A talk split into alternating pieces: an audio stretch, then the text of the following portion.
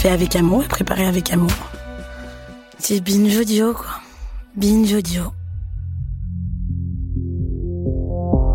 Un jour, on va mourir. Et un jour, je vais mourir. Et à la fin de notre vie, ce qui nous aura rendu le plus heureuse, le plus heureux, c'est d'avoir eu des relations riches et profondes avec les autres. Alors ma question c'est, comment on fait? Est-ce qu'aimer ça s'apprend? Et si oui, comment?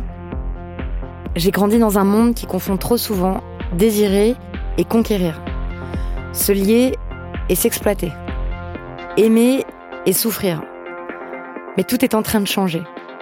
Je crois que toutes les luttes d'émancipation, ce sont aussi des luttes pour l'amour. Et que ce qu'on vit en ce moment, c'est une grande révolution romantique. Le cœur sur la table, c'est un podcast sur nos amours. Une enquête sur comment on s'aime aujourd'hui et comment on pourrait s'aimer demain, en réinventant tout.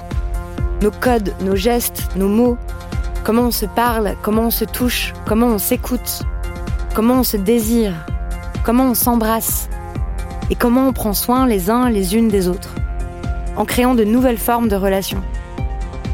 Parce qu'on ne va pas attendre la fin du patriarcat pour s'aimer. Et parce que s'aimer, c'est l'une des façons de faire la révolution.